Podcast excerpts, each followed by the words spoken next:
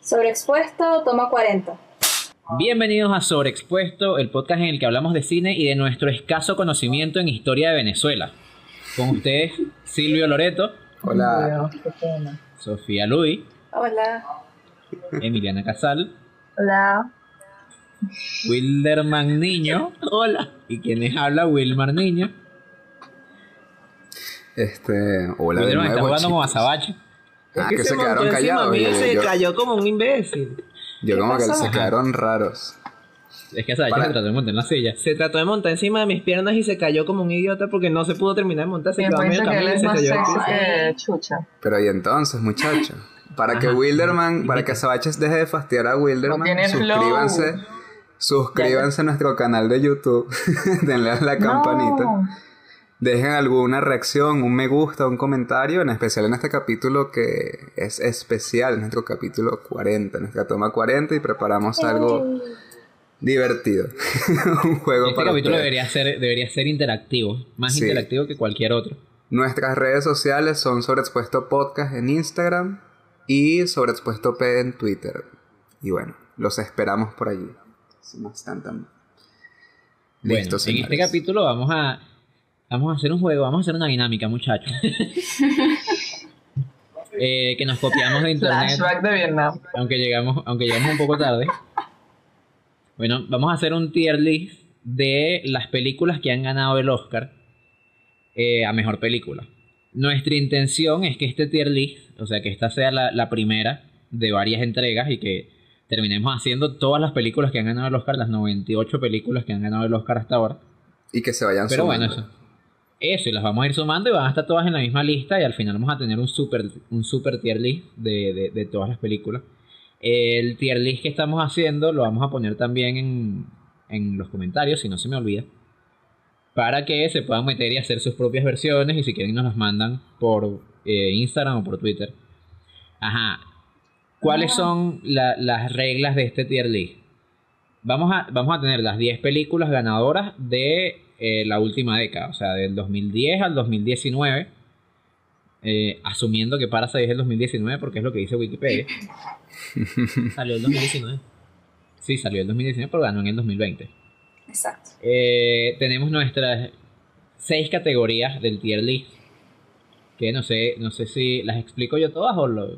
No, los explicamos, o sea, que cada uno se reparta su bichito. Comienza Yo tú no sé nada. Somos cinco personas. Tampoco sé nada. Bueno, los que no sepan nada tienen las fáciles. Emiliana y Sofía van a explicar el Olimpo y el Salón de la Fama. Vamos. El Olimpo es en el que no nos ponemos de acuerdo, ¿no? Es una película muy difícil. No, Dios mío, No, pero no. Ay, Dios mío, pero ya tiene ser 0-1 para Emiliano. Bueno, porque me la haces, sabes cómo soy. ¿Cuál, cuál es el mito, Emiliana? ¿Cuál es el mito del Olimpo? O sea, ¿qué dice la mitología del Olimpo? Ah, no, claro, el Olimpo, perdón, pensé que era, pensé que era No, este, chico. el limbo, pensé que era el limbo, perdón. El Emiliana Olimpo. No, eres, ay no, qué bulero. No, no, ya entendí, perdón. Lo siento. Bueno, es que el libro es el que más me llama la el atención. Ajá, Bueno. entonces, Emi. Sí. El el Olimpo. bueno, el Olimpo es las mejores, pues. Las que se lo merecen completamente el Oscar, ¿no? La que se El Olimpo son los dioses. Zeus Bueno. y las películas que estén en el Olimpo. Sí. Bueno, las mejores. Los que hagan actos. Películas que trascienden. lo- Exacto. Exacto, porque un héroe es un héroe en el corazón y solo así se gana el Olimpo. Ajá. Después viene el Salón de la Fama, que es el tier A. Exacto. Que son grandes películas. Básicamente son, exacto, son Bueno, grandes es- películas, pero no. Ah, bueno, pero yo no le explico las más fáciles. Ay, vale, sí, Pues, para atrás y no Me emocioné. no, Me emocioné, me emocioné, No, pues. no, no, no, no, no. Bueno, entonces explica la más difícil. Está bien. El, el, el Salón de la Fama son las películas que son muy buenas, pero que, bueno, o sea, por decisiones, o sea, recuerden que esto es algo subjetivo de cinco personas reunidas haciendo un tier list. Le, le, le faltó algo, no sé, no es un dios, no es Zeus, no es, bueno, ya verán que no es. Ay, ay. es eso, es el Salón de la Fama. Ahora que es verdad. Después viene el, el tier B, es la, la formulita, El tier B es como es la que está a la mitad. Y entonces recordemos que estas son películas que ganaron el Oscar. En teoría, Todas la mayoría deberían ser bastante buenas. Entonces el tier B va a ser las películas que son eh, normales para ser una película ganadora del Oscar. Las películas que siguen, por eso le ponemos la formulita, aunque a lo mejor no todas cumplan eso, pero la idea es que son películas que siguen la fórmula para ganarse un Oscar. Sí. Entonces están ahí, son buenas películas, pero no, no, no trascienden. Como las que van al Salón de la Fama o las que van al Olimpo. Exacto. Y luego que hay, que está chiquitico ahí. Tier C. Pero- exacto. Ajá. Dracaris, esa es una referencia a nuestro amigo Gabriel Dumont. Invitado, Invitado en, habitual. en tres capítulos. en tres capítulos. Sí, Sí, sí, tres claro. capítulos. Claro, claro, capítulo doble, ¿verdad? Capítulo doble del Señor de los Anillos y un capítulo para hablar de Once Upon a Time in Hollywood. Dracarys, para los ¿por que no han visto Juego de Dracarys, Tronos, es una ejecución. Bueno. Una ejecución. Los que mere las películas que Dracaris merecen es que lo la lanzamos al fuego. Que Quemarla, quemarla. la cabeza. Quemarlas. Sí, sí. Y, y por, ulti- por último, en los tier normales está el tier D es lavado de dinero, que eso está aún por debajo, o sea, esa va a ser la categoría especial reserva- reservada para esas películas que no, que, que no tenemos ni idea de cuánto habrán pagado para ganarse ese Oscar, de cuántos bol- bolsillos habrán sobornado. Que por mucho que lo intentemos, no nos podemos explicar qué pudo haber pasado ahí para que esa película ganara más que con un lavado de dinero. Y pura especulación, nada aquí es, no nos hacemos responsables por las sensibilidades heridas. y ahí Y el por último. último, como, como ya que estamos haciendo una tier list entre cinco personas y a lo mejor vamos a tener subjetividades muy diferentes, dejamos una categoría especial que es el limbo. El limbo va- en el limbo van a estar o al limbo se van a ir esas películas que no tienen ninguna categoría clara, que algunos creemos que merecen el Olimpo y otros creemos que, que son un lavado de dinero. Entonces van a estar en el limbo hasta que nos logremos poner de acuerdo. Claro, claro. Tenemos una responsabilidad desde sobreexpuesto por sacar aquella película que caiga en el limbo, sacarlo de ahí. Ese es un lugar horrible en el que ninguna película quiere entrar, pero bueno. Alguna entrará. Y la sacaremos. Antes de, antes de comenzar, recordarles a todos que estas decisiones y estas valoraciones que les demos a cada una de estas películas son absolutamente objetivas, son la pura verdad y no pueden ser contradecidas bajo ningún concepto. Yo dije, Wilmer se equivocó. ¿no? Los cables ahí. no sé. Típico Wilmer. Ya, Bueno. ya tenemos una primera, un choque de posturas. Yo soy el que dice que son opiniones totalmente subjetivas. Y ahí está Iron Man diciendo, o bueno, Capitán América diciendo que son totalmente objetivas. Qué bueno. Coño, su Y madre. bueno, esta primera opinión va al limbo. El orden en el que vamos a trabajar, el orden en el que vamos a trabajar va a ser desde la De de... las más viejas a las más nuevas. Exacto. Exacto. Entonces, Bueno, podemos entonces. arrancar. Claro que sí. Discurso. La primera del es rey. 2010, el discurso, el discurso del rey, The King's Speech. ¿Quién quiere, quién quiere, quién, quién lanza la primera bola? ¿Quedó, quedó claro o lo dijeron en algún momento que lo vamos a hacer por décadas? Sí, sí. Ah, Sí. estoy, estoy dormido. Yo no me Sí, acuerdo. pero si no quedó claro, lo vamos a hacer por décadas. Este primer capítulo es de la década del 2010, o sea, desde el 2010 hasta el 2019. Creo que sí, yo dije todo eso. Y poco a poco iremos, el próximo Sí. capítulo van a ser las del 2000, después las del 1990 y así para atrás. Bueno, si lo dijo, pido disculpas, yo estoy jugando con mi perro. Ok, el, discu- el discurso del rey. ¿Quién, lanza la primera piedra? Yo, yo, yo voy a lanzar el discurso del rey en la formulita. Porque a pesar de que no es, o sea, no sé, es, es, mi- es, es entretenida, pero es, es segura. Como Es verdad. no, no, Concuerdo. no sé.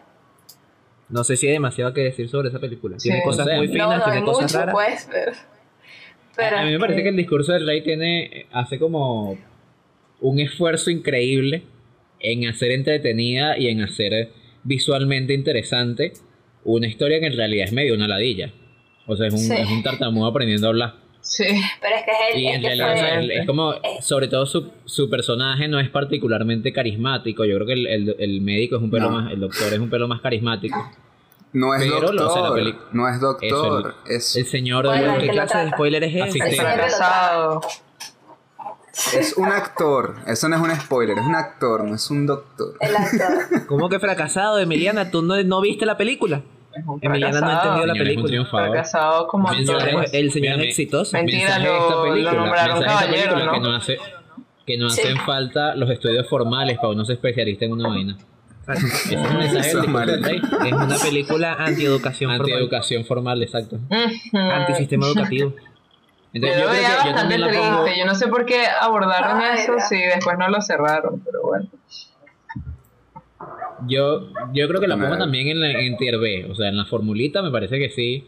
O sea, es como una buena película, pero no es una película particularmente memorable. Hace muchas cosas bien, Sí. pero hasta ahí. Sí, yo también la Yo también. Hace lo, hace lo suficiente bien como para ganar un Oscar. Pero no, Exacto. no es una película sobresaliente en ningún aspecto. Eso. Dale tú, Emi. No, yo también creo que es la formulita, pues. No tengo mucho Sí. que decir. O sea, me gustó, Yo- yo- pero no. Yo, yo creo que mi argumento para dejarlo en la formulita es que cuando yo no veía cine, sino las películas que compraba mi tía, en los quemaditos y no sé qué, pues realmente eran como el discurso del rey, pero no tan buenas. Entonces, es como la mejor de todas ese lote de películas, de películas que funcionan, de que ya saben cómo funcionar. Bueno, el discurso del rey queda ahí en la formulita. Comenzamos bien, comenzamos de una manera, o sea, Yeah. Comenzamos de acuerdo, comenzamos de acuerdo. Estamos, estamos, estamos sentando, estamos sentando la barra, estamos sentando la línea. El discurso del rey está a la mitad. Exacto. ¿Qué, qué hay por encima y qué hay por debajo? Ok, pero está bien. Pero el estar de acuerdo llegó hasta aquí porque llegamos al artista y aquí nos vamos a pelear. ¿Por qué? Ay, sí. Aquí ¿Por qué nos vamos a pelear? Ay, bueno, no sé, no hemos hablado antes, es raro. Yo, No yo, yo tengo una sola palabra, yo tengo una sola palabra para el artista. Dracaris. Dracaris para el artista, que se queme Dracaris. Yo Sofía, yo Sofía, tengo- Sofía, vas a tener que sacar, que yo- vas a tener que sacar tus necesito- navajas yo y pelear por navajas. algo, Yo necesito decir algo, eh, dedicarle algo al artista. Dracari. Dracari, yo también, lo siento. Sí, hay algo que yo quiero decir. Hay algo que yo quiero decir sobre el artista. Dracarys. Dracaris. ok, ahora hay cuatro, cuatro Dracaris en la sala. Y ahora que hable que Sofía por acuerdo. rato, ya, Sofía. Y luego nosotros argumentamos por qué creemos Exacto. que el Dracaris. Ar- argumenta tú primero, Sofi. Exacto, Sofi. No, ya no, me puse ¿Por nerviosa. qué solo, No, solo dijimos? Sofía. No, no ves que lo otro hace. Dale, dale, dale. Dale, dale, dale. Con dale. confianza. Ah, vale, no. No, no puedo, no puedo. Sí Sofía, sí vamos, Sí puede. juzgar. Sofía, confiamos en ti. No, Sofía, tú dices el discurso del rey. Este es el Mira, discurso de piensa en Sofía. esto, Sofía. Piensa en esto. El artista ganó. Hay mucha gente a la que le gusta. Es verdad, es verdad. está verdad, en mucha- sola. en Letterboxd hay gente que pone que es una masterpiece. Así que. Bueno, o sea, yo no la, voy- yo no la, yo no la pondría en, en, en el Olimpo. O sea, Ok. tampoco es que es una masterpiece, pero. O sea, a ver, a ver, me pareció. El, de Artist me pareció un, una linda. Un. Oye, vale, se me fue la palabra, yo, yo no sé. No, ya me puse Vamos que sí puede, Sofía. ¿Dónde la pondrías tú? ¿Dónde la pondrías tú? Canta y luego habla, Dracarys. canta y luego habla. ¿Dónde la pondrías tú que no fuera Dracarys? No, yo, yo lo pondría en el Salón de la Fama, pues. ¿Por O sea, porque es que me parece un lindo homenaje al cine, al cine silente y, y a, a, a los, o sea, al- a los actores y, al- y luego al musical, o sea, como que todo ese proceso que fue bastante, me imagino que tormentoso para, para los actores y que sí, es verdad, hay varias películas que han hecho homenaje y han hecho referencia a ese momento que son de otro nivel, un nivel muchísimo más alto que de Artist, me parece que es, una, es un lindo homenaje a ese momento Además de que hay cosas que, que, que, que me impresionaron en el sentido de, oye, por ejemplo, cuando está en el camerino y, y comienza a escuchar las cosas y eh, siendo una película muda me pareció interesante. Cuando pareció tiene la pesadilla. eso. Sí, cuando tiene la pesadilla me pareció súper escena es o sea, buena. me pareció, me pareció súper fino ese, Sí. ese elemento y luego que, que el tipo no, no es que O sea, no termina siendo actor, actor, sino termina siendo musical y además hace referencia como a la, a la Gran Depresión. O sea, no sé, me gustó mucho por eso. Y además es, es, cuchi, o sea, es una película cuchi y está bien hecha. No, no creo que, no sé, o sea, no, no, no es el Olimpo, evidentemente, pero sí es el Salón de la Fama. Sofía, di la verdad, ¿te gusta porque hay un perrito que escucha? También. yo, cuando vi, yo cuando vi de Artis, a mí también me, me gustó muchísimo cuando la vi la primera vez. Y ¿sabes quién me hizo dudar por primera vez de esa película? ¿Quién? Adolfo Calero. Ah, porque en su clase, porque viendo una clase con él, o sea, él hizo, él se lanzó un rant de esta película, dijo que era una pedazo de mierda de película. Y nos dijo todas las cosas por las que él odiaba la película. No, por, qué? Claro, porque él lo que decía era que era una película, que, era una película que, ojo, las palabras de él, no estoy de acuerdo con todo lo que dice.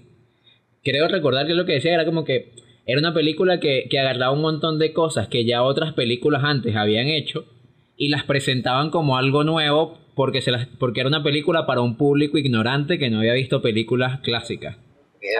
Y entonces que, que hacían un montón de cosas que ya se habían hecho en su momento y que la gente la estaba viendo como que era una película innovadora cuando en realidad estaban haciendo una película desinnovadora. exacto, lo que estaban era copiando fórmulas del cine mudo, copiando fórmulas de los años 50. Yo, por ejemplo, la segunda vez que la vi, ya habiendo visto otras películas que nos habían mandado en, en la universidad, vi eso, o sea, vi como, ah, claro, en realidad esto está agarrando vainas que ya estaban probadas que funcionaban en el cine mudo. Y además la historia, que en su momento me parecía eso, eh, un homenaje al cine y tal, me parecía increíble. Cuando la vi la segunda vez, había visto Singing in the Rain. Y yo dije, oye, coño, es la misma historia. Es exactamente la misma historia de Singing in the Rain, solo que Singing in the Rain lo hicieron en los años, en los años 50. Me atraganté un poquito. Entonces por eso, por eso la bajé. O sea, yo, yo en su momento la hubiese puesto en el Salón de la Fama. Pero, pero me parece que a estas alturas es un Dracaris por eso, porque es, es, una película que lo que hizo fue aprovecharse de algo poco conocido para, para llamar la atención y lo hizo bien. O sea, no, no, niego que sea una buena película. Pero es eso, es, se está aprovechando un truco para llamar la atención.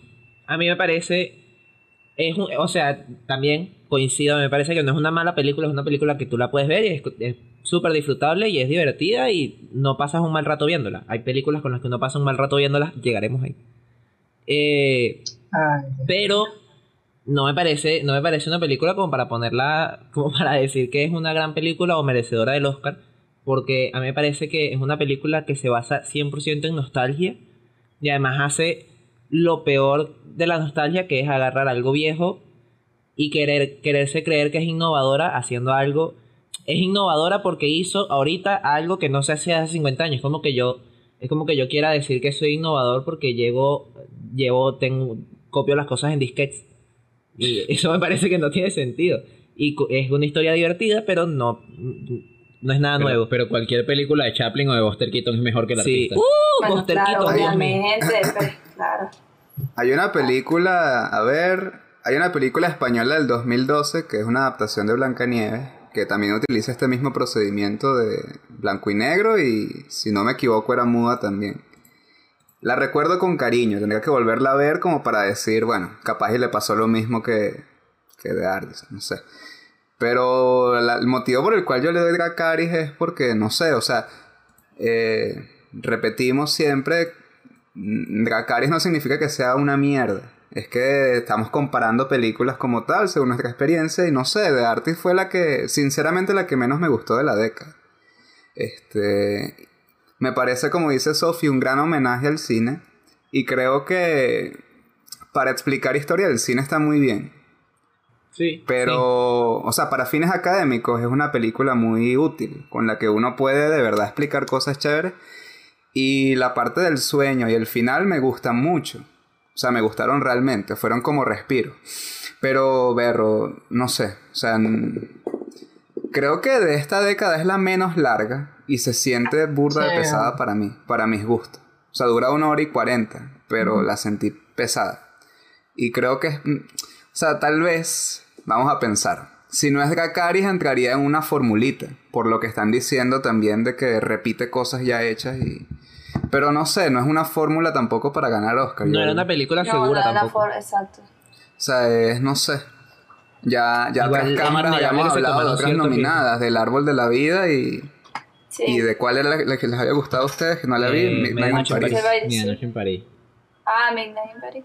Ah, Sí. el mismo, Mira, yo el creo- mismo año. Entonces es Ah, raro. Aunque, Claro. aunque. Sofía, o sea, yo creo que aunque Sofía, bueno, falta, Emiliana, ¿quieres agregar algo más al, al de la Caris colectivo? No, Tiene o sea, a mí me parece, a mí me parece que eso, que es una película cuchi y justamente como es cuchi y es segura, es como, es como segura pero trata de ser innovadora y es raro.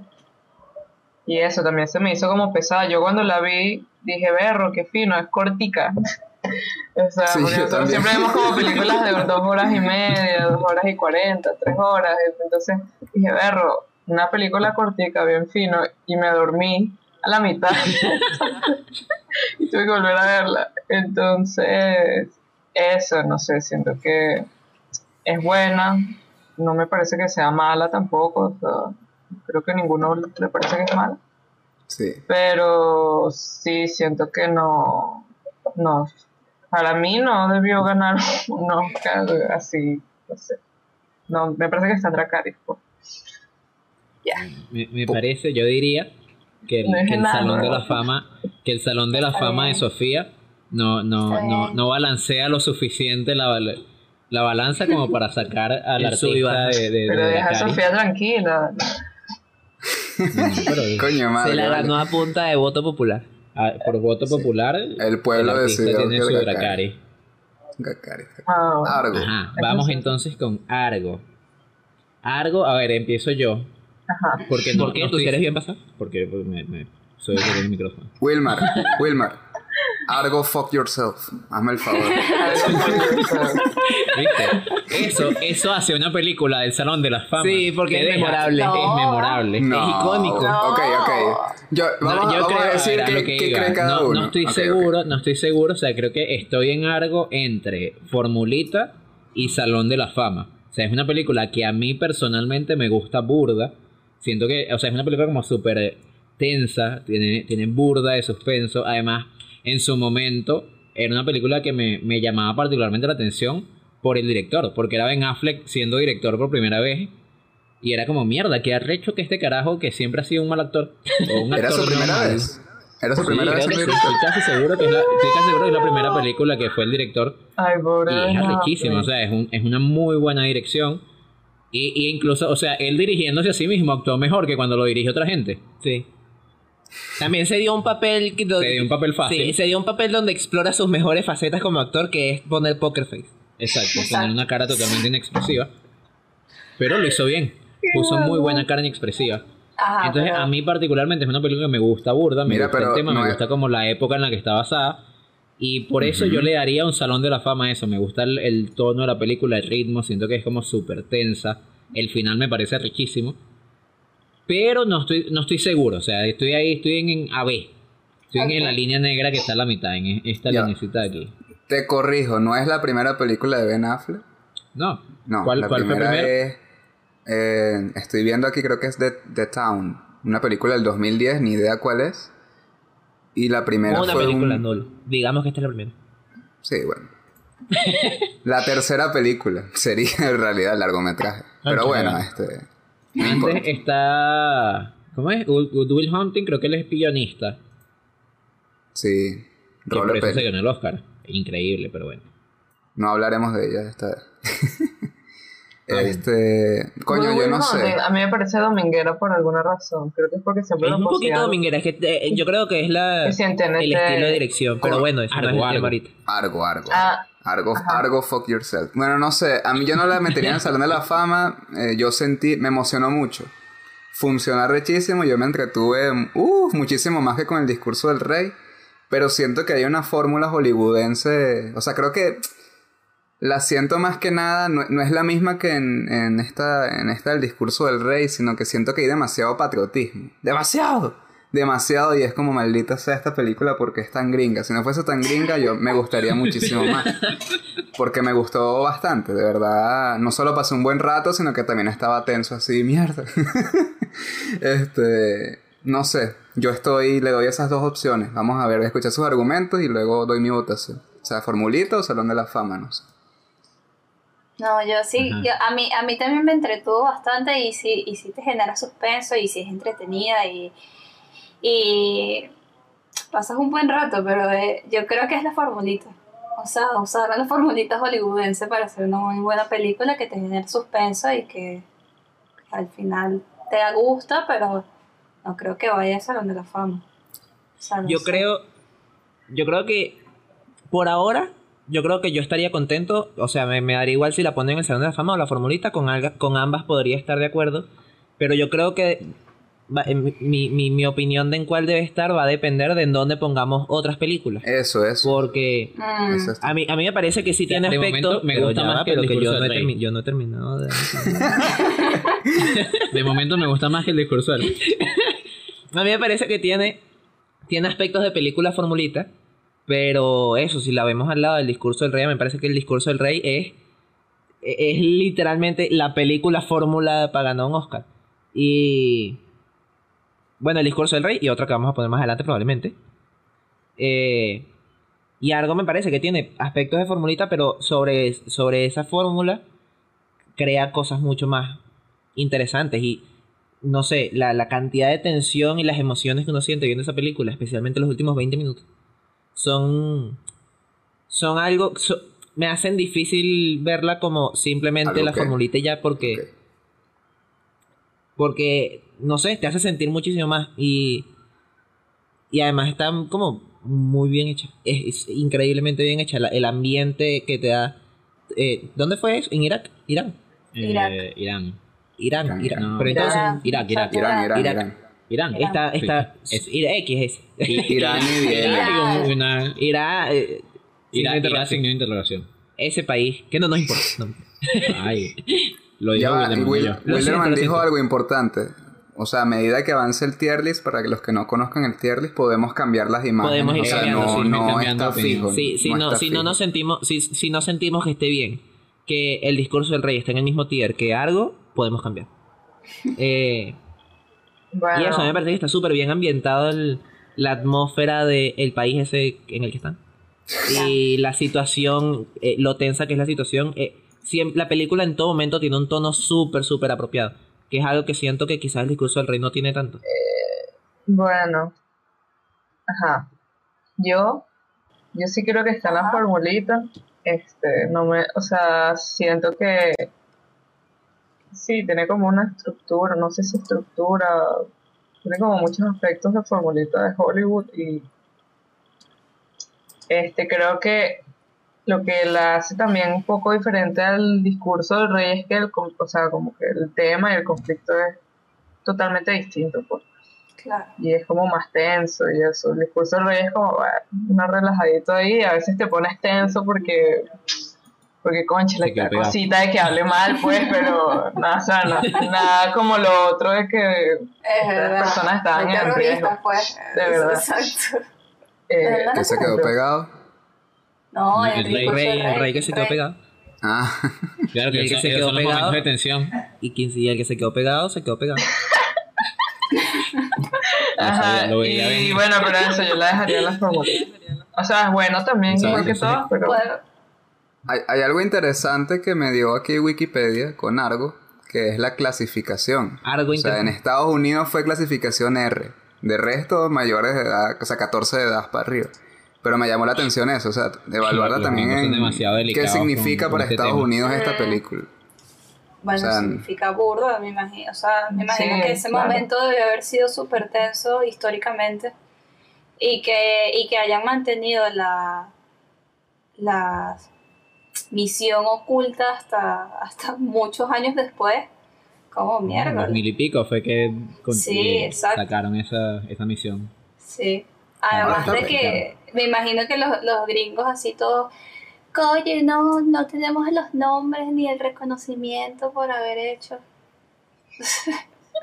no sé. ¿Te imaginas que no hubieran dicho pues. ¿Te imaginas que no hubieran dicho nada nunca de que esa misión pasó y que en el 2011 saliera la noticia de que están produciendo una película llamada Argo y va a salir? La gente creyera que era la película que estaban haciendo en Irán. En Irán hace 30 Y de años. repente sale la película y la gente la va a ver y que, verga, ¿qué es esto? Sí, sí. Oye, eso Mira, sí, entonces, pues, increíble, increíble, increíble misión, o sea, que, qué mente No, el señor Ben Affleck, el señor Ben Affleck, un genio de la CIA. Sí. No vale, la misión, la misión, lo- lo- los tipos que que- quieren que- hacer que la, la planificó Ben Affleck, Que, que planificó Ben Affleck. Miren, yo propongo que la pongamos en la formulita por ahora. Por ahora. Por ese póster Sí. tan feo también. O sea, Sí, se lo sí, merece. también, es verdad. Se lo merece rotundamente. O sea, Ben Affleck, por Dios, yo sé que tú dirigiste esto, pero tú no tenías por qué salir en la, cara de la vaina con un celuloide Te ahí. podías Sí, buscar un horrible. gráfico Ben Affleck. Sí, ver, Es horrible. parece, un, pare- parece el póster, parece un póster. Yo lo veo y yo creo que es Taken esa película. No algo. Entonces, Es nada. Es un merecido póster de película venezolana. Sí. Con, con, con el respeto sí. del- Es verdad. Pero, pero, coño. Qué triste. ¿Qué dice Emi? ¿Qué dice? Qué triste. Ah, qué triste. Es triste, pero es cierto. Por eso. Bueno, seguimos. 12 años 12 de años de esclavitud. ¿Quién quiere empezar? Ay, chao. Yo tengo cuatro palabras. Salón de la fama para 12 años de esclavitud. Yo eso no lo, no Me lo discuto. bien. No lo discuto. Sí, mira, yo voy a decir algo con respecto al Salón de la Fama. Se merece tener 12 años de esclavitud ahí. No, no era así como lo quería decir, pero bueno, así salió. Está bien, está bien, me risa. Sí, sí, sí, salón de la fama. Los chispazos para- en el cerebro sea, de mi hermano intentando arreglarse el mismo. Yo voy a decir con respecto a dos años de esclavitud que también creo que Salón de la Fama es indiscutible. Ok. Y Sofía, Este, Emiliana. Yo dije que sí, que salón de la fama. Salón de la Fama también. Sí, sí, estoy de acuerdo. Eh, Emi lo está pensando. Emi lo está considerando. Yo creo que Salón de la Fama también.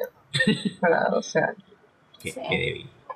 Es más, yo diría, yo diría, ¿por qué no ponerla en el Olimpo?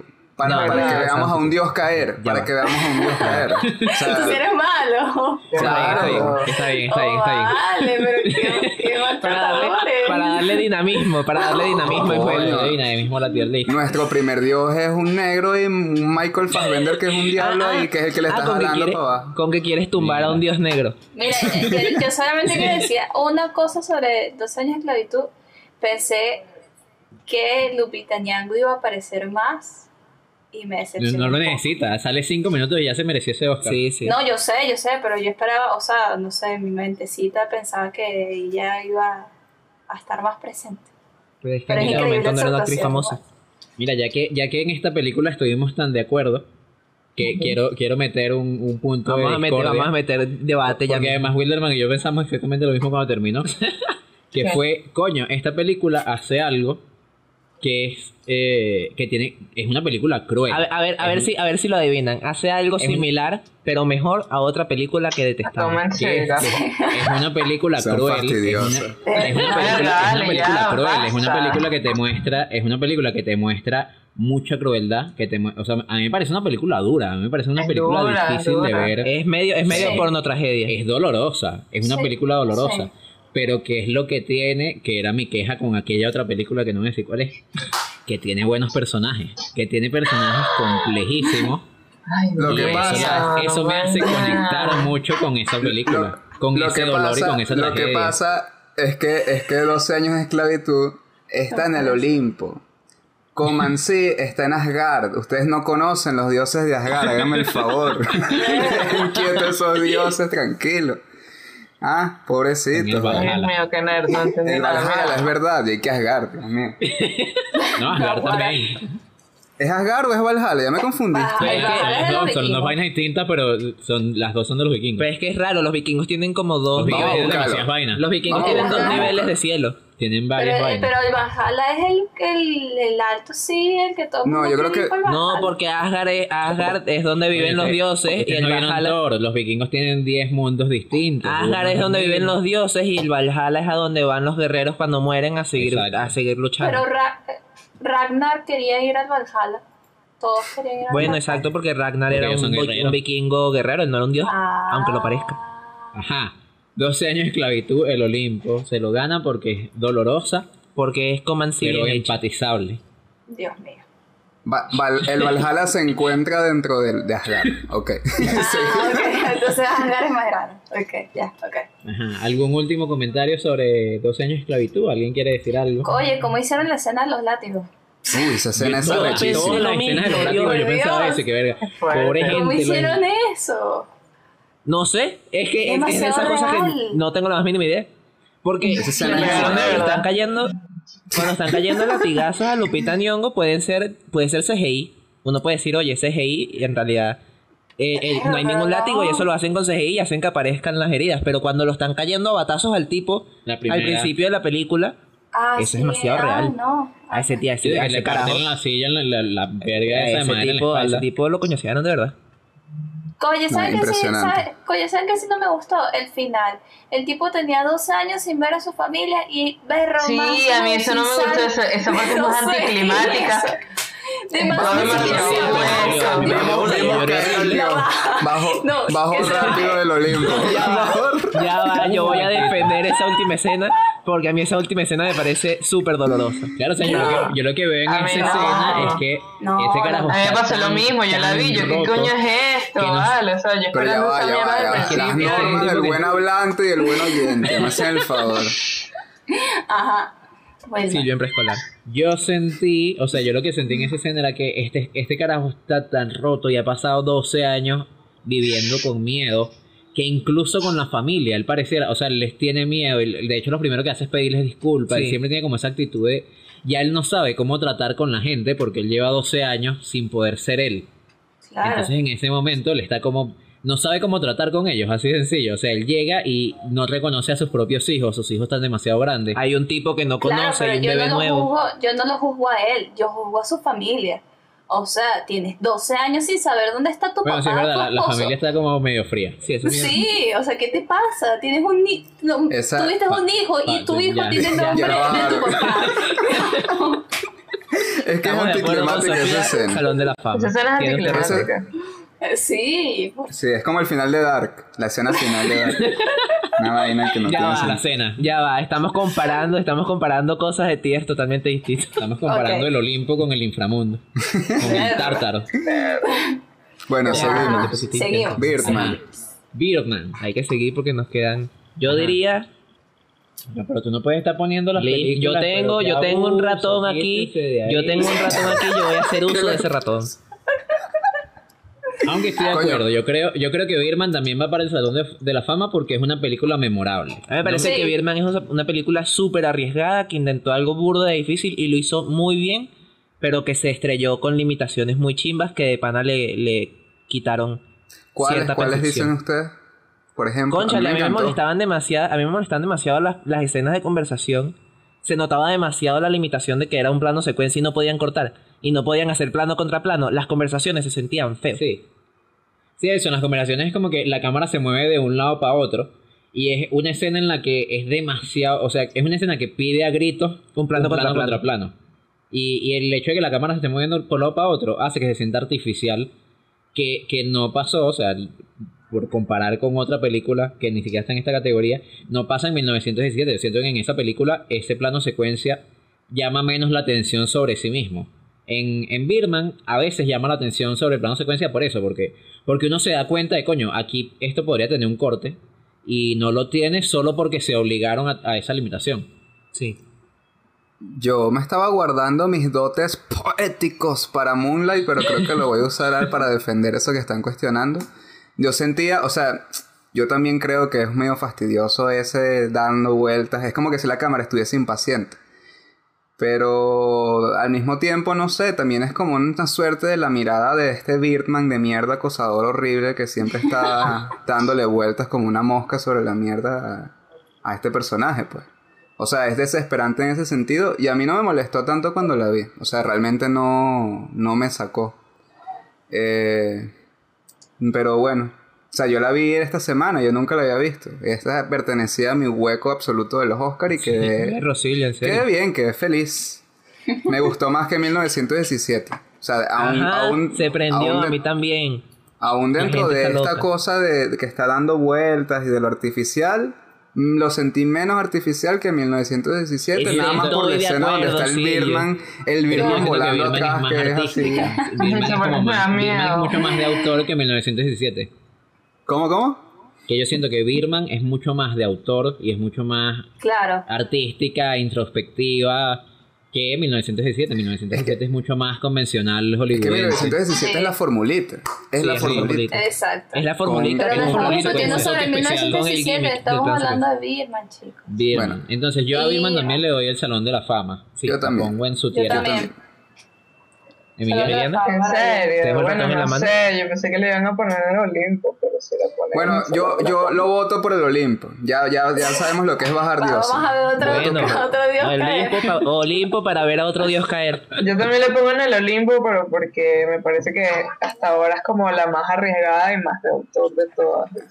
Es cierto. Es lo que yo... Más mentira que lo que es, es una película memorable, es una Y, película. sí, y es una película es muy lo que yo, pero yo eh, valoro más de las películas, creo. Lo dijiste exactamente con el mismo tono en el capítulo de cómo calificar las películas. Sí, exacto, Sí, es que eso es lo que estaba pensando ayer. En la noche estaba pensando eso, igualito. Es lo mismo. Sí, sí. a mí sí Bueno. me parece, o sea, a mí me choca un poquito ese Olimpo, pero sé que la vamos a bajar en algún Porque a mí me parece que es una película súper arriesgada y súper interesante, pero se le notan las costuras en algunos momentos. Y especialmente cuando se compara con 1917. Se nota la perfección de plano secuencia a la que llegó 1917. Se nota que Birman, que, que Birman estaba un pasito por detrás. Bueno, pero es que llegó antes. también. No, Claro, más de que llegó también, antes también es es verdad, que es, antes. es- es Aquí el escenario, pues. también Muchos pasillos, mucha Sí, vaina. También el escenario. Y, y la Mucho historia, el hecho de que tienen que pasar varios días es, es limitante. Yo creo que uno de los momentos que más me choca de Birman es cuando pasa, Cuando pasa el día, viendo al cielo, que la cámara se va a ver al cielo y como que pasa sí. de día y vuelve a bajar. Bueno, ese vuelve momento vuelve a bajar. Me parece como súper Sí, sí. artificial. Súper artificial. Bueno, ya cayó el día pues. Las dos veces que No, pasa, no, No no. ha caído, no ha caído, no ha caído. Aún no porque eso es soportable. Eh. Aún no porque eso es soportable porque lo balancea Le lo, dijo lo marico único y está guindando. Uy. Seguimos, Ahí seguimos. Está, está empezando la guerra de los ángeles, ya el diablo va para abajo.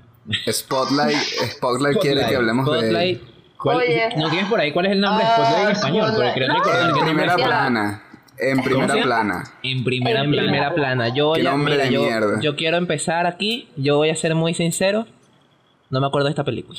Así que no sé. A mí Eso es no me pareció síntoma. una película memorable, pero es buena. Es que no es memorable, por eso no la recuerdo. Coño tu madre. Mira, yo Yo a no esta sé. película. Yo a esta película le daría un, un, un merecido tier B de la formulita. Porque además me parece que esta película cumple tantas vainas de formulita. Para empezar, sí, y sí. algo que me di cuenta viendo ese tier list. A los Oscars les encantan las biopics. Sí. Uh, Les sí. encantan Sí. Y esta película es una biopic y además es una biopic criticando un tema político de moda de su momento. Que eso, eso le da más puntos de formulitas. Y en, ese momento, o sea, Spotlight eh, estaba muy bien visto meterse con la iglesia. Sí, sí. Entonces como que lo, lo agarró en el momento exacto para hacer una película criticando a la iglesia. Argo. Creo que está bien hecha, creo que es una película con, con un buen ritmo, con un buen guion, pero eso, no es memorable. Sigue la formulita Es para segura, ganar pues. Oscar. Es A mí me segura. parece es segura, súper segura. De hecho, No sé, creo, siento- ah, para mí le faltó como poesía, no sé, sentí que todo era Sí, como muy que- distante. Yo y no- bueno, o sea, no obviamente justamente, o sea, solo en el momento de decidir cuáles son los personajes y quiénes van a contar este, o sea, de qué punto de vista lo van a contar, pues obviamente este, no hace que eso, pues le falte como sentimiento para mí, no sé. O sea, había momentos que sí eran tensos y que sí me generaban como eh, arrechera y tristeza, pero realmente la primera parte de la película yo estaba como, bueno, es todos ellos resolviendo, más bien como queriendo tener una primera plana, un buen reportaje. No era como, después como que lo van desarrollando y es como, bueno, queremos ayudar a esta gente, pero al principio es como, bueno, no sé, se nota que es una buena Yo- noticia. Yo en un principio había pensado en esta película como el Salón de la Fama, pero ya discutiendo lo que hemos discutido, yo sí creo que entra en formulita en cuanto a que sabe muy bien cómo funciona y cómo contar una historia.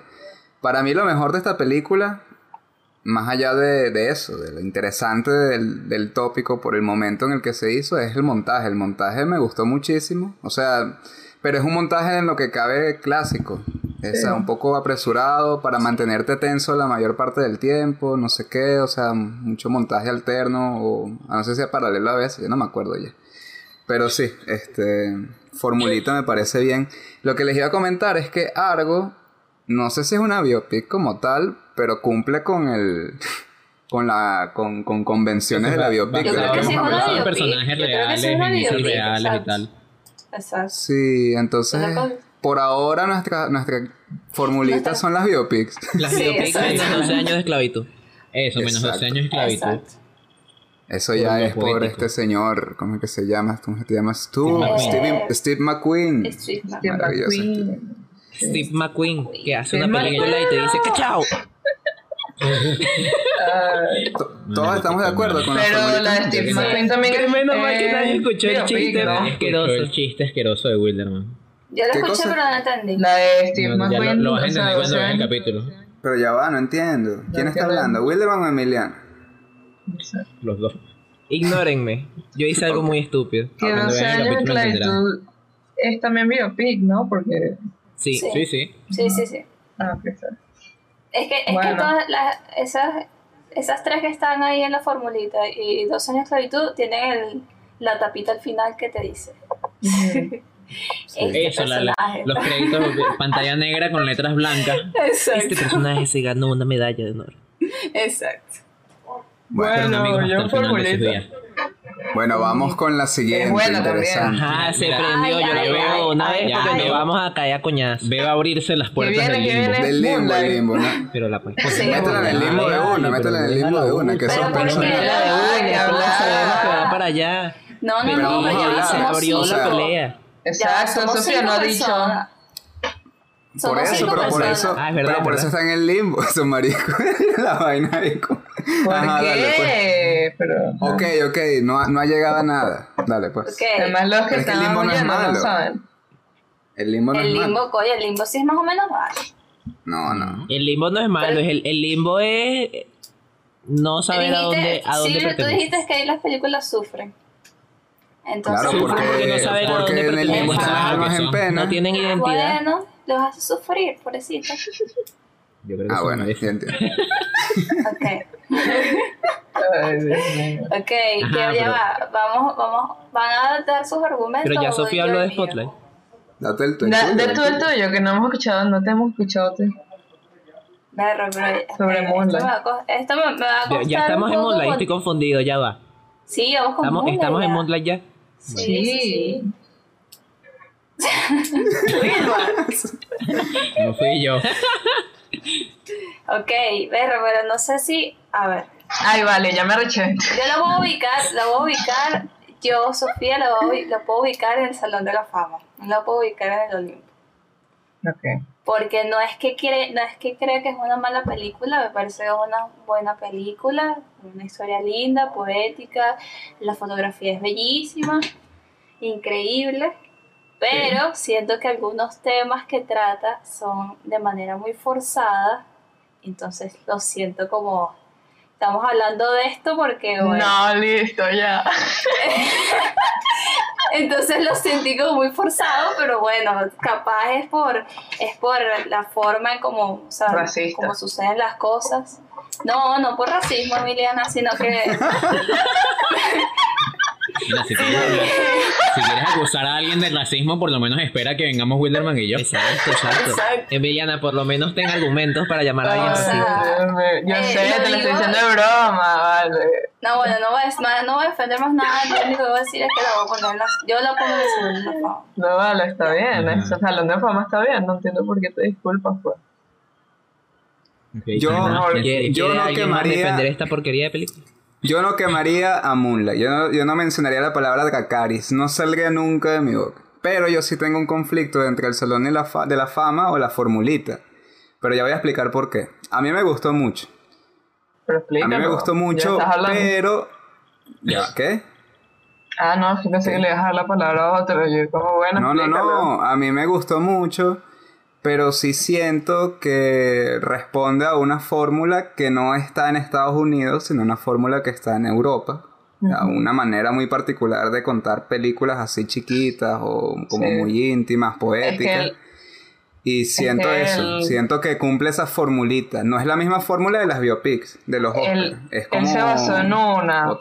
él- perdón, es Ajá, que él lo pues, dijo. Yo leí que él lo dijo. Él, él dijo que él se basó en una estructura de una película extranjera. No sé si era Europa, pero bueno, no era Estados Unidos porque no recuerdo, no, sé por qué. Creo que él dijo como que no, sentía como que no, no la daba para películas hollywoodenses o algo así. Y que buscó como en otros lados y referentes de otros lados fuera de Estados Unidos y el Moonlight está como dentro de esas estructuras, como tú dices. No, o sea, defi- definitivamente Moonlight es una película estadounidense independiente. Me parece increíble que haya ganado el Oscar esa fórmula. Sí. A mí también No, me parece totalmente increíble, de verdad. diferente, pues. Es, es diferente. Me Yo parece sé por qué esta totalmente me parece increíble. increíble porque estaba Manchester by the Sea y la la la. Pero bueno. No, no, y aunque no Y estuviera. aunque no estuvieran. Ah, No, a mí no me parece que es totalmente diferente, pero sí es diferente. No te molestes a las todavía. que hemos Amy. visto- a las que hemos visto, tus sí. molestias. Espérate a tener Bueno. motivos para Sí, molestarte. Miguel. No me, no me, no me cambien Ya las palabras. Mira, mira. A mí me parece que Moonlight En tu humilde- tendría, en mi humilde opinión, absolutamente objetiva, Verga, no, Moonlight tendría un merecido, un merecido Dracaris, ay, ay. pero un Dracaris, un Dracaris que le- lo quema tan duro y lo empuja tan duro Mira, que mi está corazón duele, le el lavado de dinero. Ni siquiera sé si me estoy tocando. Moonlight es, es Mi que roza el lavado de dinero. Nah. Mira. Lavado de dinero. Ok, pero ¿por qué? ¿Por qué? Justifica, justifica Para, tu... para empezar diciendo cosas buenas. A mí me parece que Moonlight, para empezar, tiene una fotografía muy bien hecha. Las actuaciones me parecen arrechísimas. Me parece además, no solo las actuaciones, sino el casting de los tres Sí. actores. Que Wilderman dice que eso es lavado de dinero. Pero bueno, ya vendrá él. El casting de los tres actores me parece muy arrecho. Me parece además que es una película. Es evidentemente cine autor. O sea, se nota que hay un- una emocionalidad y se nota que hay un mensaje. O sea, se nota que toca algo personal del director y que él está tratando de hablar de vainas con las que se siente muy identificado. Que, que es una película muy íntima. Pero me parece que. O sea, biográfica. cae, a- cae a Dracarys y a lavado de dinero. Porque me parece que, o sea, algo que yo consigo, que yo consigo imperdonable en una película es que es aburrida. Me parece que el guion es aburridísimo, que no pasa un carajo, o sea que hay dos o tres escenas Hay dos escenas. muy buenas, hay dos escenas muy bien logradas y que el resto de la película no pasa nada, tiene una estructura muy mal lograda, o sea, es una película, eh, mi, mi humilde opinión, es una película que cree que, que cree Es que una por mierda, la película, que cree que por separar la, la- la película en tres partes con pantallas que dicen 1, 2 y 3 están haciendo tres actos y no es así. O sea, no tiene, no tiene una estructura de tres actos, no tiene una estructura dramática convencional. Y sé que el director se puede escudar en que no lo hace, pero Ah, yo, no yo soy hace. muy de la opinión, yo soy muy de la opinión, eh, compartida con muchos eh, estudiosos de guion, de que eso es paja. De que incluso las películas europeas, de que incluso las películas más artísticas tienen su estructura de, de- de tres actos o de cinco actos, tienen una estructura, tienen un tema que tratan de principio a fin, tienen un conflicto que establecen en el primer acto y resuelven en el último, y Moonlight no lo tiene. Creo que no lo tiene por intentar abarcar demasiadas cosas. Moonlight es dispersa. Moonlight Sí. Yo creo que no se decide en si su peo es la sexualidad del carajito o su peo con la mamá porque la mamá es drogadicta o su problema con la figura paterna ausente que reemplaza con este carajo que es muy buena persona pero es un narcotraficante. Y entonces como es la única figura paterna que tiene él termina siendo un narcotraficante. O si el peo es el bullying. O sea hay demasiados Exacto. temas que esta película trata todos muy por encima que termina y no resuelve del todo. O sea el- la mayoría de los temas quedan inconclusos el mira para, para, para Pero contarles ya va, este señor se está emocionando mucho, está pegando ahorita. para contarles, para contarles una opinión externa y totalmente eh, blanca y limpia de prejuicios. Ay, vale. nosotros, una, una, una opinión pura, una opinión, opinión pura. inocente. Qué nosotros apurazo, vimos, señor. nosotros vimos esta Sí, película vale. con mi mamá. Nosotros vimos Después esta película con mi mamá. Y mi mamá se lanzó el mejor comentario del mundo a mitad de película. Nosotros dijimos, o sea, paramos un momento y fue como, no, es que estamos viendo las películas que ganaron los Oscars. Y dijo que esto ganó el Oscar. Y es como, bueno, ese, ese es el punto, mamá. Lo mismo nos preguntamos nosotros. Ya, hasta que llega. Metan, porque bueno, porque hay que hablar de otras. No, no, y falta, porque además falta Mirra. No, y porque yo también quiero responder, ¿vale? Yo también, o Mira. sea, Ahora, ya me reché. Voy a intentar hacerlo corto para que Silvio tenga derecho a respuesta. Derecho de réplica. Derecho a réplica. A mí Moonlight, si fuera por mí, yo la pondría en mi humilde opinión, que es totalmente objetiva. Yo la pondría de inmediato No en lavado de dinero, porque esta película es un total desastre y ahí estoy totalmente convencido de que la única forma de que esta película entró a los Oscars y ganó eh, fue por palanca. Por palanca porque pagaron demasiada plata, pagaron demasiado regalito. No, no creo que haya sido por palanca. Esta película... Ellos no tenían Eh, plata para estar pagando eso tampoco. Creo que es por tú- otra cosa. ¿Quién sabe? El Oscar paga Pudo bien. haber sido por Y otra no parece, no parece una película que haya gastado demasiada plata en producción. Más que No, para contratar más a cosa. Bueno, Por 10 minutos. por 10 minutos. Esta película es un desastre, la estructura es un desastre. Y hay muchos momentos de montaje que son un desastre. Lo único, lo único que no es desastroso de esta película es la fotografía. Es lo único que. y el póster. Son, lo- son las únicas dos cosas que son indiscutiblemente perfectas de esta película. Pero para mí eso no es suficiente para sacarla de lavado de dinero. Es una película que. ah, Yo, yo la veía, yo, yo me acuerdo que yo fui a, su, a sus clases, fui a una de sus clases con, con Robert cuando estaban haciendo los guiones. Y fue burda interesante la clase porque veía cómo ustedes llegaban con un guion y además no solo la clase, sino que yo veía cómo el guion de mi hermano avanzaba. Y yo veía cómo ustedes llegaban con un guion evidentemente incompleto y a punta de él darles recomendaciones y hablar mucho del guion, terminaban como quitando lo innecesario y sacando de adentro del guion lo que es realmente importante y lo que realmente genera las emociones que quieren, ¿verdad? sí. A mí me parece que a esta película le faltó eso. A mí me parece que esta película, el guion de esta película es un primer draft de, de guion y con eso hicieron la película de una vez. Esta película es un diamante en bruto que tenía una muy buena película adentro, pero que siendo el primer draft no es una buena película porque no, no quitaron lo innecesario y no sacaron lo que es realmente importante. Bueno, Ay, re- sí, ¿quieres responder tú réplica. primero, Emi, o respondo yo? Eh, no, nada. responde tú. Bueno, yo, yo confío en la buena palabra, en la, en- yo confío en la, en, deposito toda mi fe en la opinión de Barry Jenkins, con, con lo que él dice sobre su película.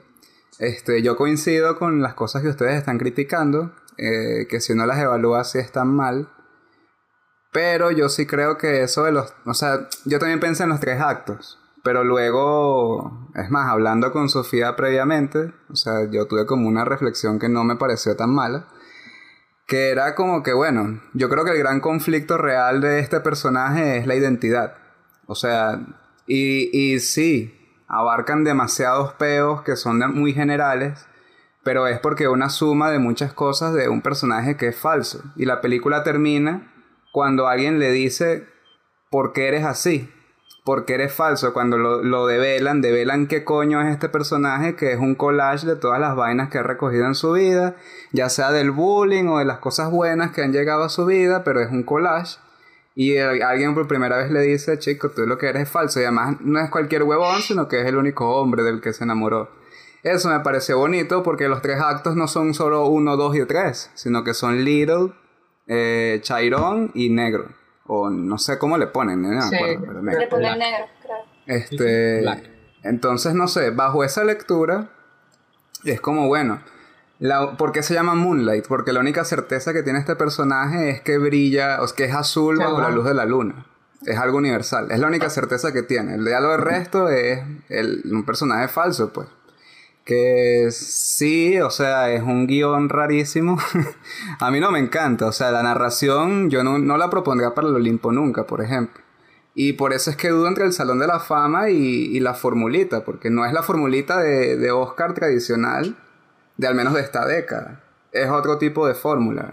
Y no sé, me parece peculiar, pero yo sí creo eso, que es una película que habla sobre un personaje que no tiene identidad. Y por eso termina como termina. Más allá de él llorando con, con, con, con su, con su persona, sino el carajito volteándose azul. y ya, Moonlight. Quiero, quiero hacer un comentario rapidito de algo que me pasa con Moonlight siempre. Que yo siento que Moonlight, cuando, cuando escucho que hablan de ella otras personas o cuando escucho gente haciendo análisis de, de- de Moonlight, siempre suena, Suena como bien. una, una película mucho mejor de lo que es cuando la veo. O sea, es como que si uno habla, si, yo, si uno cuenta la. Si uno, si uno cuenta la historia de Moonlight, cuenta los temas y, y dices, verga, de pana que, es que hay, hay temas interesantísimos, o sea, lo que es la relación de él con el, con el papá, con Marshall Ali, eh, cómo, cómo el bullying lo lleva a ser él la persona que es. Pero ver la película es una experiencia distinta. Lo que yo digo, a mí particularmente me parece aburrida, me parece que tiene, tiene un ritmo mal llevado y eso le hace mucho daño. Y lo que dice Wilderman es un diamante en bruto porque tiene cosas interesantes que, que son los que salen en los análisis de la gente. Por eso digo, cuando escucho a la gente hablando de Moonlight, parece una película mucho mejor de lo que me parece cuando la veo. Yo, yo la verdad es que cuando la vi otra vez, por segunda vez ahorita, tenía la esperanza de que cambiara un poco mi percepción que tenía sobre ella. Pero sigo pensando lo mismo, pero justamente por eso. Es como quiere, quiere, quiere y tiene la intención de hablar de muchas cosas que son cosas muy interesantes, pero las toca demasiado por encima y que se siente que nunca está terminado, que nunca termina de, de, de, de tratar los temas que quiere tratar y eso da la percepción, al menos a mí me da la percepción de que lo pusieron ahí por ponerlo, por, por, porque bueno, porque sí. Y, la verdad es que es mucho más profundo que eso, o sea, por ejemplo, yo, yo, yo a mí me cuesta mucho ver el problema de, de, la, de, de el ser negro, de, de él ser gay, del bullying, o sea, me cuesta mucho entenderlo, me cuesta mucho conectarme con el personaje porque Sí. está sufriendo todo lo que está sufriendo, pero es porque están hablando de tantos temas que es demasiado complicado, o sea, no profundizan en ninguno. Es como, Sí, a mí me parece que es muy curioso que para hacer una película y una historia tan increíblemente personal, porque lo es y eso es indiscutible, es una película súper distante. Uno nunca, por lo menos yo, nosotros, yo siento que la película toca tantos temas y los toca tan por encimita que no, un- no profundiza en el personaje y uno nunca lo entiende realmente. Eso, yo nunca terminé de conocer a Chiron. Yo- exacto. Eh, por ejemplo, cuando empieza la parte, la, la escena de Black, cuando la primera escena de el capítulo de Black, que él va en su carro y se para al lado de unos narcotraficantes que están en la calle y agarra una pistola. ¿Qué demonios pasó ahí? No sé. No sé y nunca lo sabré y no puedo ni, ni suponerlo porque no sé Sí, qué personaje es ese.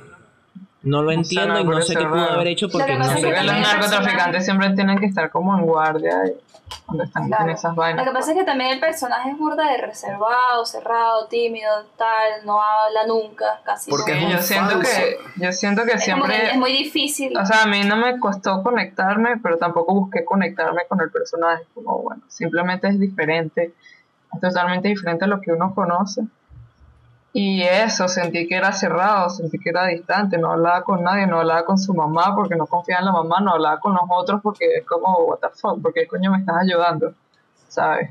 Si estoy viviendo en la Yo mierda, porque tú, tan desconocido, vienes aquí que va a ser mi panita. Yo pensé, yo la primera vez que vi al, a Juan, yo dije, ¿qué le pasa a este bicho? O sea, parece un pedófilo, no sé, me dio miedo, yo, porque está Sí. hablando de Sí, Chairón. Es raro. yo siento que Chairón sentía eso, sentía que marico me van a matar, voy a terminar muerto en algún lado.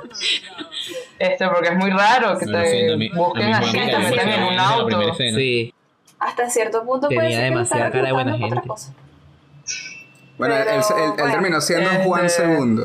Exacto. Pero Es miren, verdad. vamos a No, dejarla, vamos a Pero dejarla. yo no he hablado. Ah, bueno, Ustedes perdón. hablaron todo lo que quisieron. Perdón, pues, perdón. No, y no iba a hablar porque le echaron demasiada mierda, pero a mí se me gustó burda, no la pondría en el Olimpo. Em, pero no sé, En o sea, este pensando en lo de la estructura, supongo que lo que pasa es que también leí como cosas que él dijo y también es medio autobiográfica, o sea, su mamá fue drogadicta, él vivió como en, en una Yo- casa Yo con- siempre, yo siempre dudo de lo que dicen los autores sobre sus propias obras, porque me parece que es la visión menos objetiva posible. Claro, obviamente, pero siento que bueno, es una historia, es tres momentos en la vida de alguien, pues.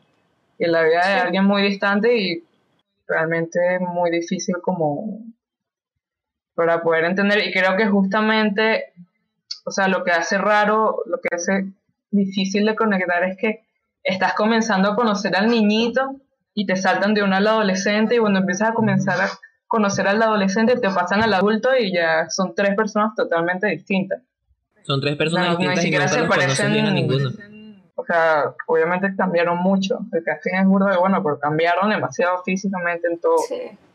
Entonces, sí, siento lo que dijo Silvio, eh, es como un collage y no sé, creo que, no sé, me parece muy poética, me parece que la, como que ahí eh, quiere criticar cosas de la sociedad, pero no los hace de forma directa ni se indaga muchísimo en eso porque creo que está asumiendo que ya uno sabe eh, de eso, tiene un background, no sé.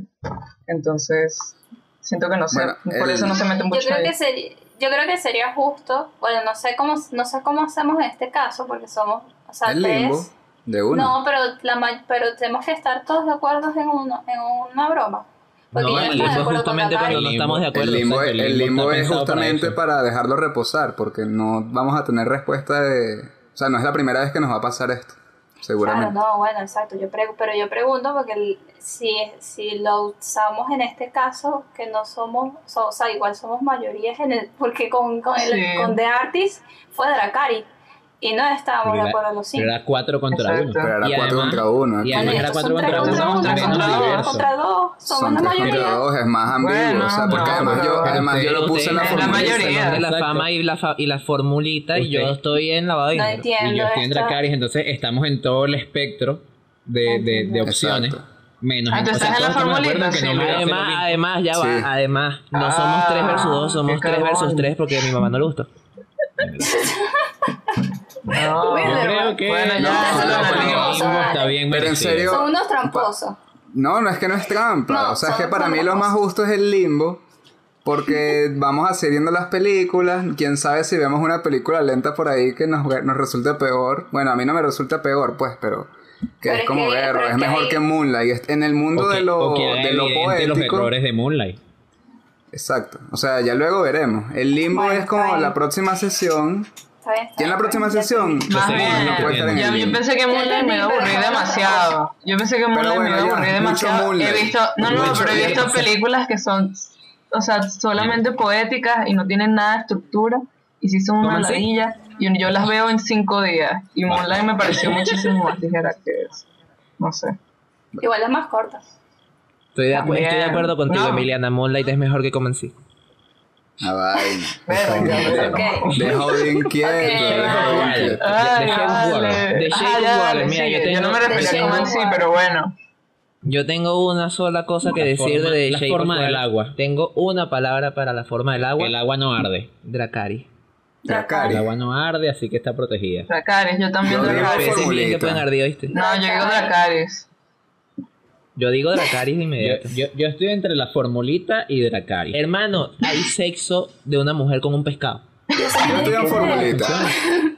Yo estoy en formulita de pana. Esta película es demasiado segura, no puede ser. O sea, Ajá, no. Lo, Sí, lo que yo les, segura. lo que yo les dije hace rato, para mí, The Shape of Water es el laberinto del fauno gringificado.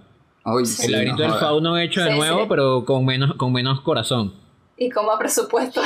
Y con más, con más presupuesto. plata. Con más plata, inter- aunque curiosamente se ve intercambio más chico. equivalente. Guillermo del Toro es un alquimista. Un alquimista estatal es un perro del Estado.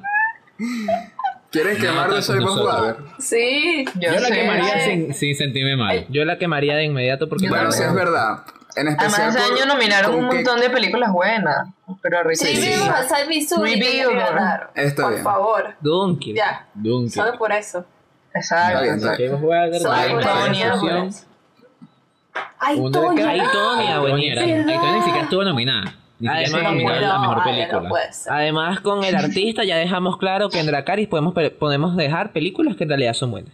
Sí, sí, Sí, sí, Así que bueno. no dejan de ser ganadoras del A- Oscar. al lado del artista, a mí me que parece que la artista no forma del agua se lo solo. merece. Para que el artista no esté solito para que no ahí, se siente solito. Además, como no, yo dije, no, es, ni, sí. no es ni tan grave porque esa gente está en el agua. A Dracarys, ¿qué coño la está importando? ¿Verdad? Sí, No, los no, no solo eso. No se van a De- quemar. de- ¿Quién es el personaje principal de La Forma del Agua? Una muda.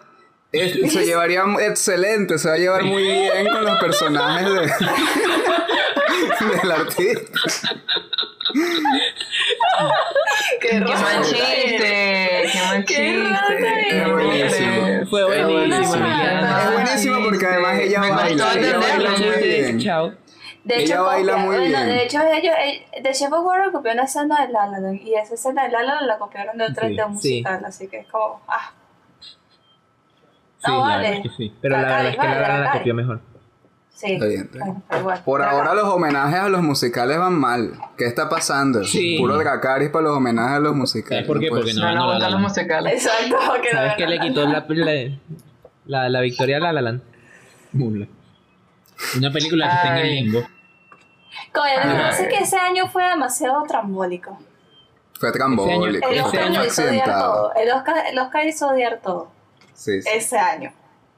Sí. O sea, Sí. de pana, lo que pasó en ese evento hizo mucho más odiable para ustedes que querían que ganara La La Land. El Sí, o sea, es, imposible olvidar eso. Es imposible olvidar Aunque- esta- tal Ay, eso fue Debo feo. decir que- Eso fue Es. Antes de eso, antes de esos. Oscar, a mí ya no me había gustado Moonlight.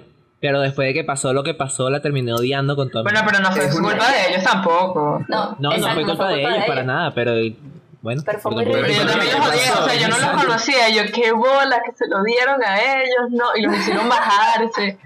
No, vale, eso Sí, fue Lo demasiado que, chido, lo que pasó fue Pero bueno. casquillero. Fue casquillero y fue siguiente película. Sí, Sí. fue desagradable. Por favor, Ah, que yo tengo que editar esto y demasiado largo. 2018. Oye. Formulita de una, El que se llama formulita. Formulita, No, eh. Formulita. sí. No hay mucho que hablar. Mira, esto solo, esto solo Es demuestra buena. Que 12 años de esclavitud es evidentemente merecedora del Salón de la Fama porque es la única biopic que no está en la formulita. Es verdad. Exacto. Yo metería Argo. A mí me parece que Argo no, no, no concuerda con esas otras tres. No. me parece que a Argo veces- tiene un, un toquecito No, sí, especial sí. que la saca de ahí. No, Bueno, veo que está bien. algo- No, no, algo se queda ahí. Algo se Está queda bien, en la está bien, está bien. formulita. Está bien, habló, la, habló el pueblo. No lo muevas. Es que estas dos últimas son muy fáciles. Parasite, ¿para qué coño va a ir para Parasite va para Ya la se lista lo de digo, una? ya llegó el ya ya. llegó el momento. Ajá, pero ya va, que ahora hay que. Hay que Eh, lo tumbaron. Ya su madre. Se le- Han caído los dioses. Bueno, estuve ahí un ya- ratico al ya, menos. Sí, Nos estamos, nos estamos adelantando, Un- ya va, vale, pero ¿qué, comentario- qué le hiciste para? Un, un comentario. Ah, no se puede regresar. Hay un error en el sistema, ¿Qué bueno. hicieron? La, ¿Qué hicieron? ¿Qué se hicieron? queda en el limbo. No, no, no, pero ya, ya vamos a dejarla donde todo el mundo sabe que va a estar. Parasite está en el limbo mientras ¿Por qué? hablamos de Green Book. Ah. No quieren hacer, por lo menos dedíquenle una palabra a Green Book, ¿vale? Una Pobrecito. palabra, formulita. Fácil, Mira, fácil. Nuevo haciendo el estuvo bueno. A mí me gustó mucho, me movió cosas, pero... A mí me gusta Green Book, Fórmula. a mí me gusta burda Qué Green Book. buena, A mí, buena. o sea- Todas son buenas. Pero, Es bueno, que vamos a hacer esas algo. cuatro son buenas. Un, un duelo entre los que están en la formulita, pues, que son Algo cuatro. gana. No. Argo, sí, ya a mí me parece que Argo es la mejor de cuatro. gana. Argo solamente Algo porque gana, viste, algo suspenso. gana, ya. Lo que pasa Ah, es que pero, las pero otras. tú eres ya abusado, va, vale. Le voy a quitar a William el control de, de mi mouse porque está haciendo Ya desastre. va, ya va, ya va. Pero es que hay que analizar. Hay que analizar. Por favor. ¿Por qué algo? ¿Por qué algo? Discurso del reino se analiza.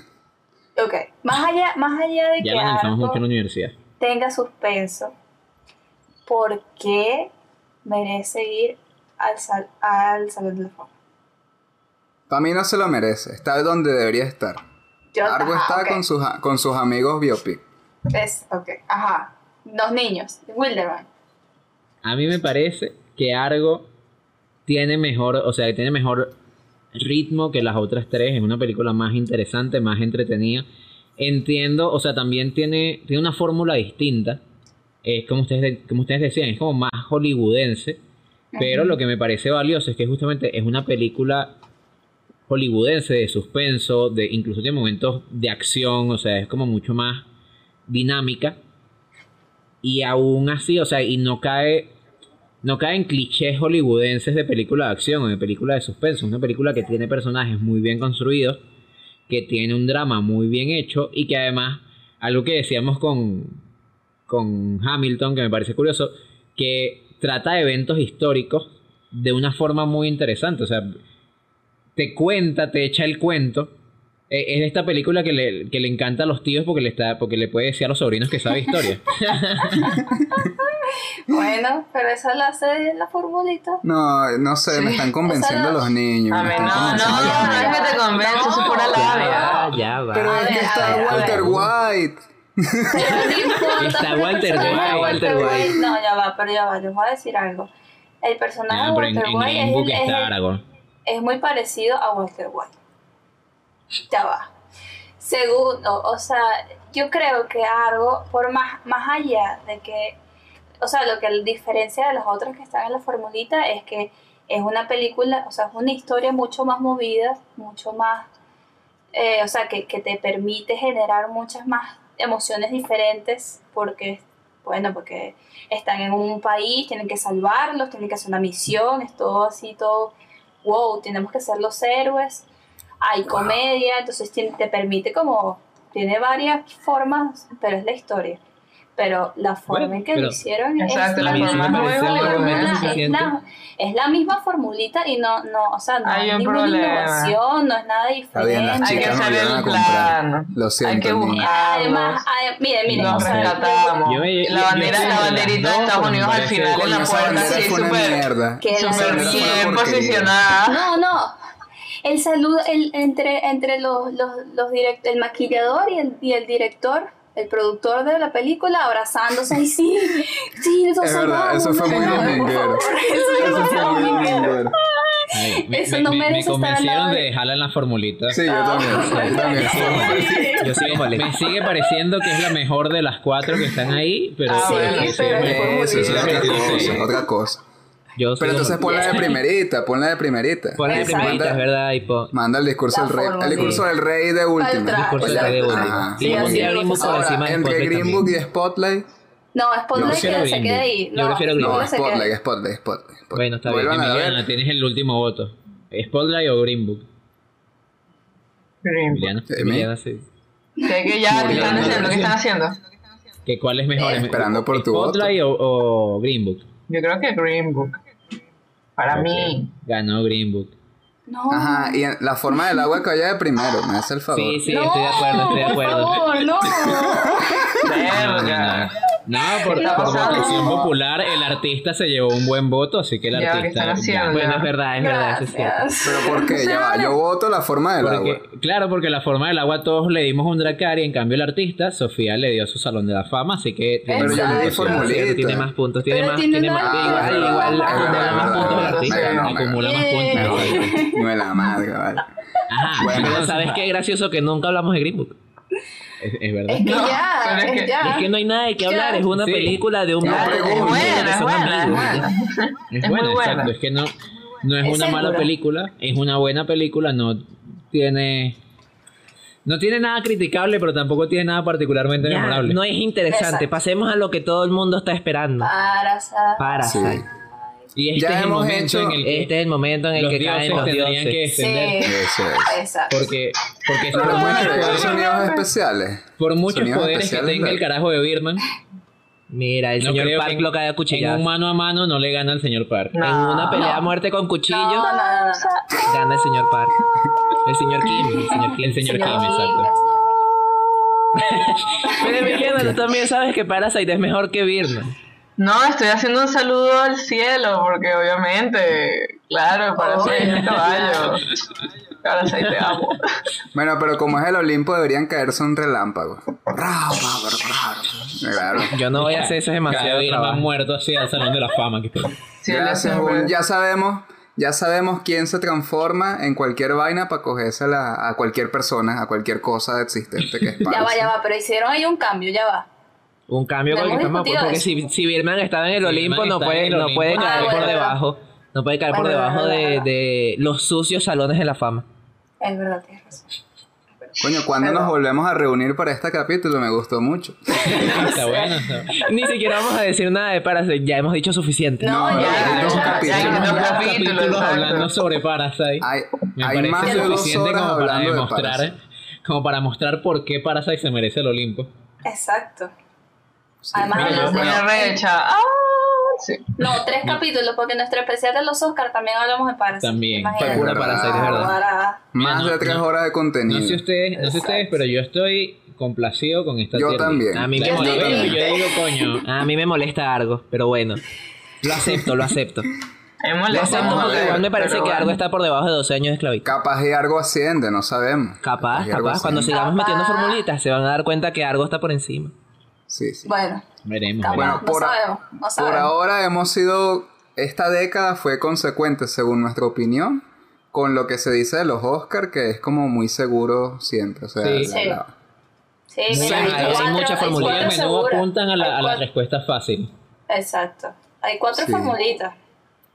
Y Eso dos de De hecho, Y de de hecho, dentro de coño. todo, probablemente la ganadora más arriesgada de todas fue Moonlight. Porque, porque es la más. Más que para ser Sí. tan loco. Es Bueno, que es sí, más la- cine in- Pero independiente. es que Parasite es mucho Sí. más. eh, o sea, Parasite es mucho más obvio que se lo merecía. O sea, que yo creo que Parasite- Moonlight, porque Moonlight Moonlight, Moonlight es más. eh, Bueno, el mismo director dijo que él estaba sorprendido, que él, él, él creyó, ¿cómo es que me dijo? Como que él sintió que todo era verdad, es cuando estaba ya en los Oscars.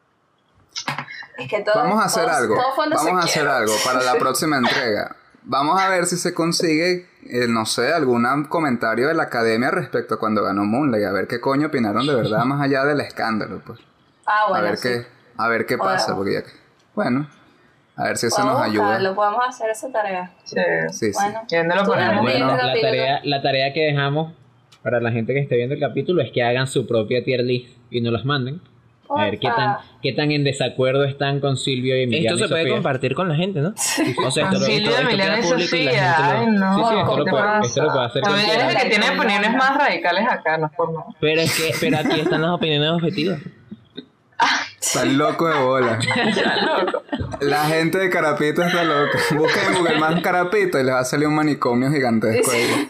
A los fans de Comanche, bueno, cáiganse Mira, a coñazo creo- creo- con Wilmar y estoy Siento que me está dando fiebre. Ay, chamo.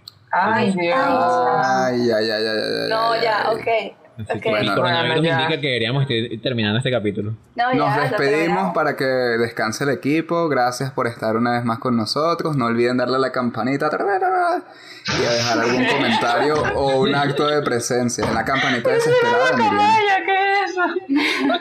Una, una campanita con forma de guacamaya, excelente. Este, Silvio tiene sueño. sí, gracias, gracias por acompañarnos otra vez. no. Bueno, hasta la próxima. Déjenos saber qué, qué les pareció esto, porque de verdad es algo distinto que estamos probando. Sí, a mí me divirtió mucho. Ay, Yo, fue yo también, yo me divertí más de Sí, lo que yo creía. Entonces, Bueno. bueno. Hasta Cuídense. Chaito, chicos, gracias. Corte.